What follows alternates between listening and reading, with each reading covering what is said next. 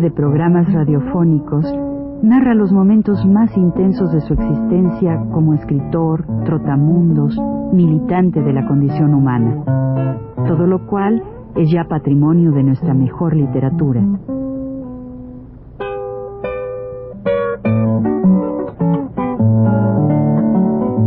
Con ustedes, Juan de la Cabada. Cuando uno, por ejemplo, en mi caso, es maestro o lo llaman para maestro, pues en general, en realidad, uno se, como que se extraña, ¿no? Pero tiene que hacerlo y lo hace y todo. Así fue como decía el otro día, pues estuve he tenido dos cursos en en en mi College. No, primero fui en este en, Holyoke, ¿no? Y después estuve en Middlebury College, en Vermont. Ahí estaba, pues,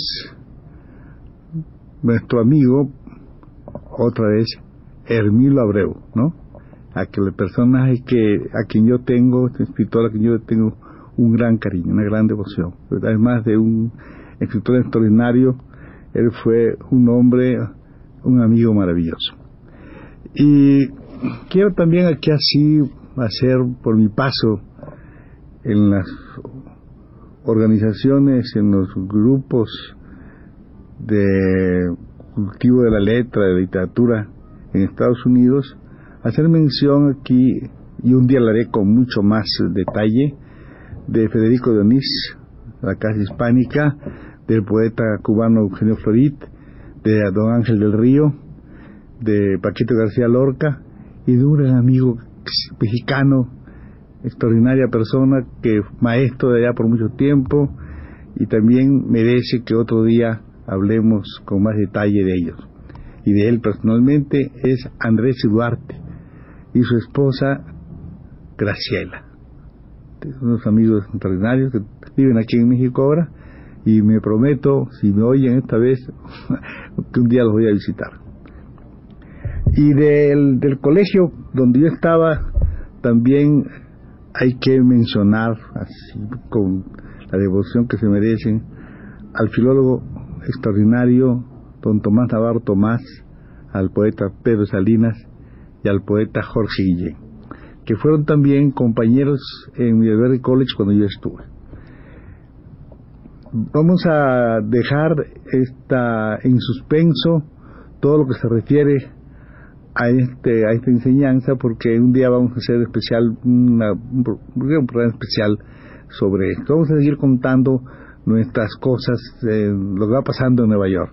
Después de este de, dar las clases, de dar ese curso, esos dos cursos, regreso yo a Nueva York y pues también la casualidad, yo no, no tenía pensado trabajar en periodismo allí pero vino un amigo mío, Oscar Rivas, trabajaba en selecciones, ¿no? Era un, pues, traductor de selecciones. Y este amigo pues me llamó y me dijo, hombre, ¿por qué no vas a, vas a formar un periódico nuevo? El periódico se, se, ya, se va a llamar El Diario de Nueva York. Pues, es un, había el único diario en español así grande que había era la prensa. Y este periódico, que iba a tener unas imprentas muy buenas y todo esto allá en, en Brooklyn, iba a ser un periódico que supongo que ahora todavía existe y que además creo que están juntos ya los dos periódicos, la prensa y el, y el diario de Nueva York. Bien, pues, le dijo, él era el, iba a ser el jefe de redacción el director era un señor venezolano, Lares, también Rivas era venezolano, y habían unos amigos míos que trabajaban antes en la prensa, Quintero se apellidaban, y era un matrimonio, ¿verdad? Y creo que alguna otra persona más amiga estaría ya, no recuerdo ahorita así de momento quién es más. Entonces me dieron ese trabajo de, de secretario de redacción, no sé si, alguno de los que me oyen lo ha desempeñado, sabrá que eso es una, al, menos a mí se me, me hacía poquito porque tenía que corregir el estilo, era una especie de corrección de estilo y es lo que allí, eso es lo que yo hacía. Además tenía que hacer diario un, una, un articulito para la página editorial, ¿verdad? De manera que entre una cosa y otra, venía saliendo siempre de nueve y media a diez de la noche. Entrábamos como, pues, como a las doce, doce y media, una, y ahí era hasta las nueve y media, a diez de la noche. Y siempre apurados porque de repente quedaba un espacio vacío, venían ellos, oye, ¿no tienes por ahí un bocadillo? Me decía un bocadillo, entonces les tenía que dar eh, cosas que yo siempre tenía guardado en, el, en mis cajones, que son pensamientos, ideas o cosas así para llenar espacios vacíos, ¿no? Bueno, y, y pues, como digo, eh, era una cosa corregir, por ejemplo, esas, no sé, aquí puede ser que sea mejor, pero la gente que escribía en Nueva York era muy improvisada, los periodistas, y eso sobre todo los de sociales, hay que hacerlo casi todo porque viene en una, en una, en una forma detestable, no solamente de estilo, sino hasta de ortografía, corregirles faltas, de todo horroroso. A mí pues, mm, ¿qué hacía? Tenía que hacer esa cosa. Y bueno, trabajaba así, y entonces me explicaba yo por qué mis amigos, mis amigos periodistas, y no lo digo con, con cosas así de censura ni nada, sino nada más por el detalle, en aquel tiempo sobre todo, creo yo, casi todos les gustaba la copa, eran bebedores, eran borrachitos, pues así, ¿verdad? Medios raros. Y yo me daba cuenta entonces que ese trabajo abruma tanto, que a veces justifico yo que ellos tuvieran que recurrir a eso, ¿no? A, la copa. pero yo no era por mérito, no era por virtud, yo no hacía eso, no bebía sencillamente en esa época una copa, dos, pero nada más. Y no lo hacía no por ninguna virtud, sino por el como yo tengo úlcera, úlcera todo, pues no podía dar porque sería, eh, bueno, esto todavía, si alguna vez me desmando, pues es horrible los dolores que se sienten, te da como tiene una úlcera ahí y se pasa de copas, ¿no? Entonces yo, pues naturalmente, bueno y sano, tenía que eh, apechugar con esa cosa que no me gustaba, pero que lo hacía como un ejercicio que, me, que creo me ha servido, me ha servido después. Entonces, allí estaba y un día me dice el director, ¿no? El director, toda esa gente me apreciaban, a mí no sé por qué, pero me tenían mucho aprecio. Y el director, el señor Lares, me llama y me dice, oye Juan, ¿por qué trabajas tanto para hacer los articulitos estos de la, de, para la editorial? Dice, esos editorialitos, ¿por qué no mejor haces una cosa, hombre?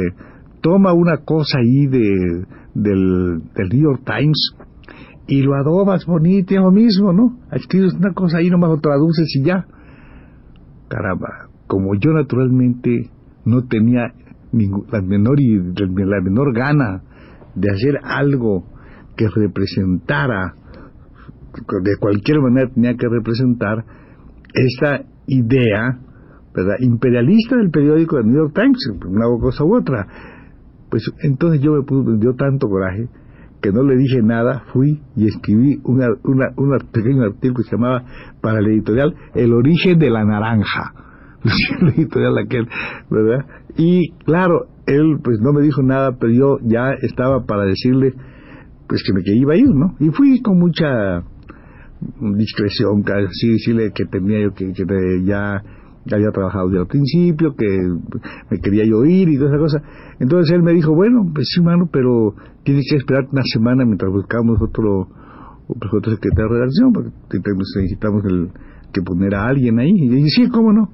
Y me estuve todavía una semana más, ¿verdad? Una semana más. Y me fui y pensé que ellos tendrían de, mí una opinión un poquito, digamos, em, digo, seguramente, ¿no? Pensé que tendrían una, mala opinión de mí, ¿no? Porque, pues resultó que van a ver ustedes cómo ocurre lo contrario, ¿no? Ellos ahí, me voy, yo trabajo a un periódico que se llamaba Liberación. Un periódico donde del sueldo que yo ganaba aquí no hay ninguna comparación porque en el otro lugar me metí a trabajar por 10 dólares a la semana en Nueva York. 10 dólares que no es nada.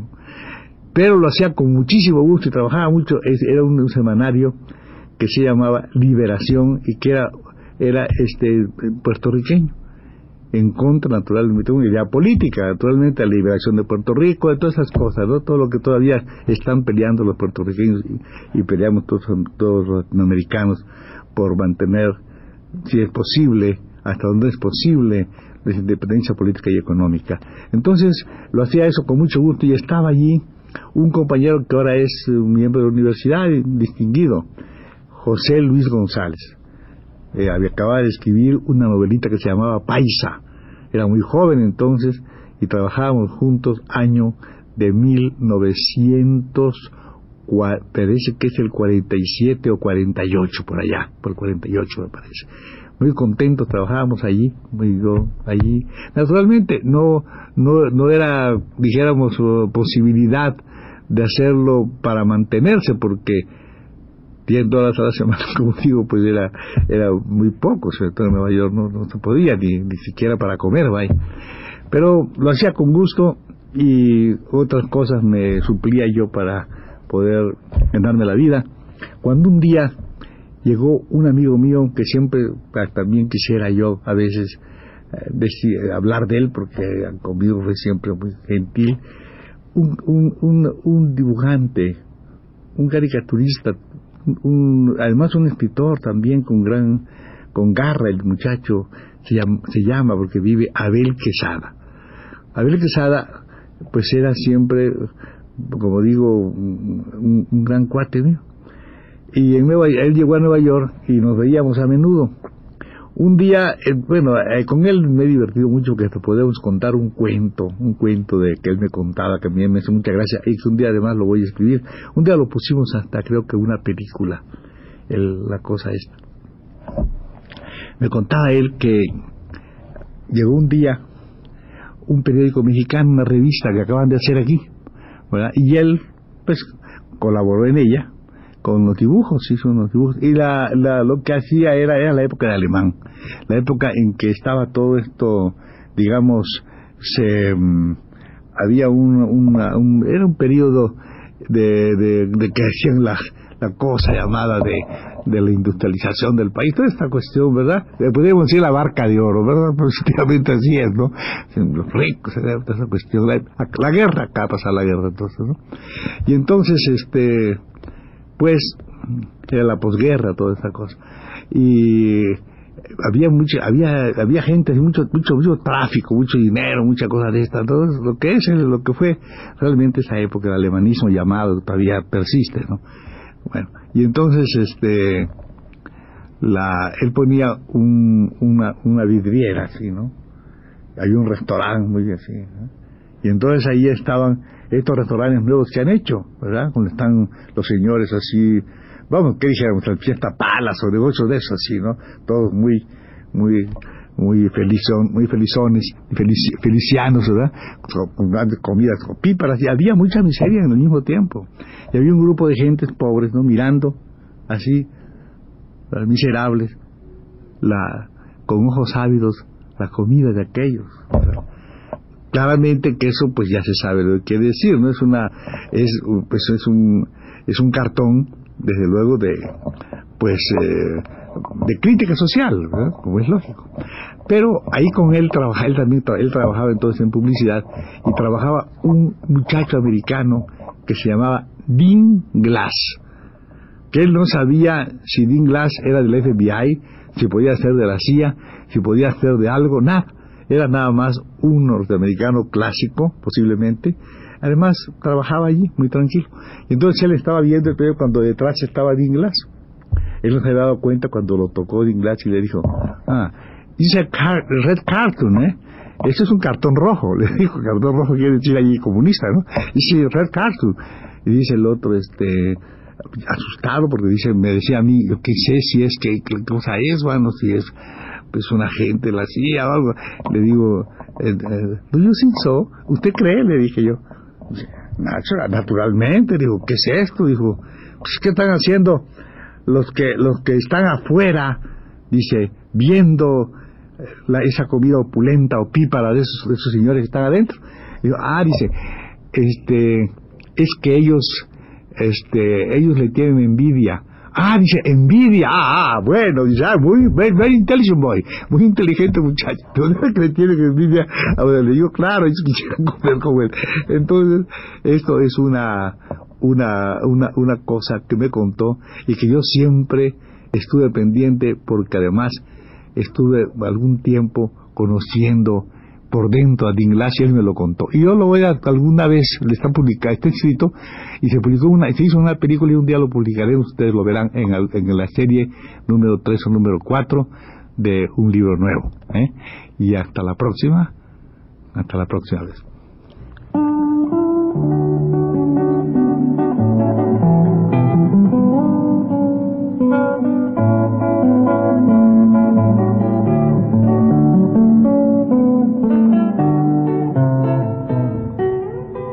Recuento vivo. Mis décadas.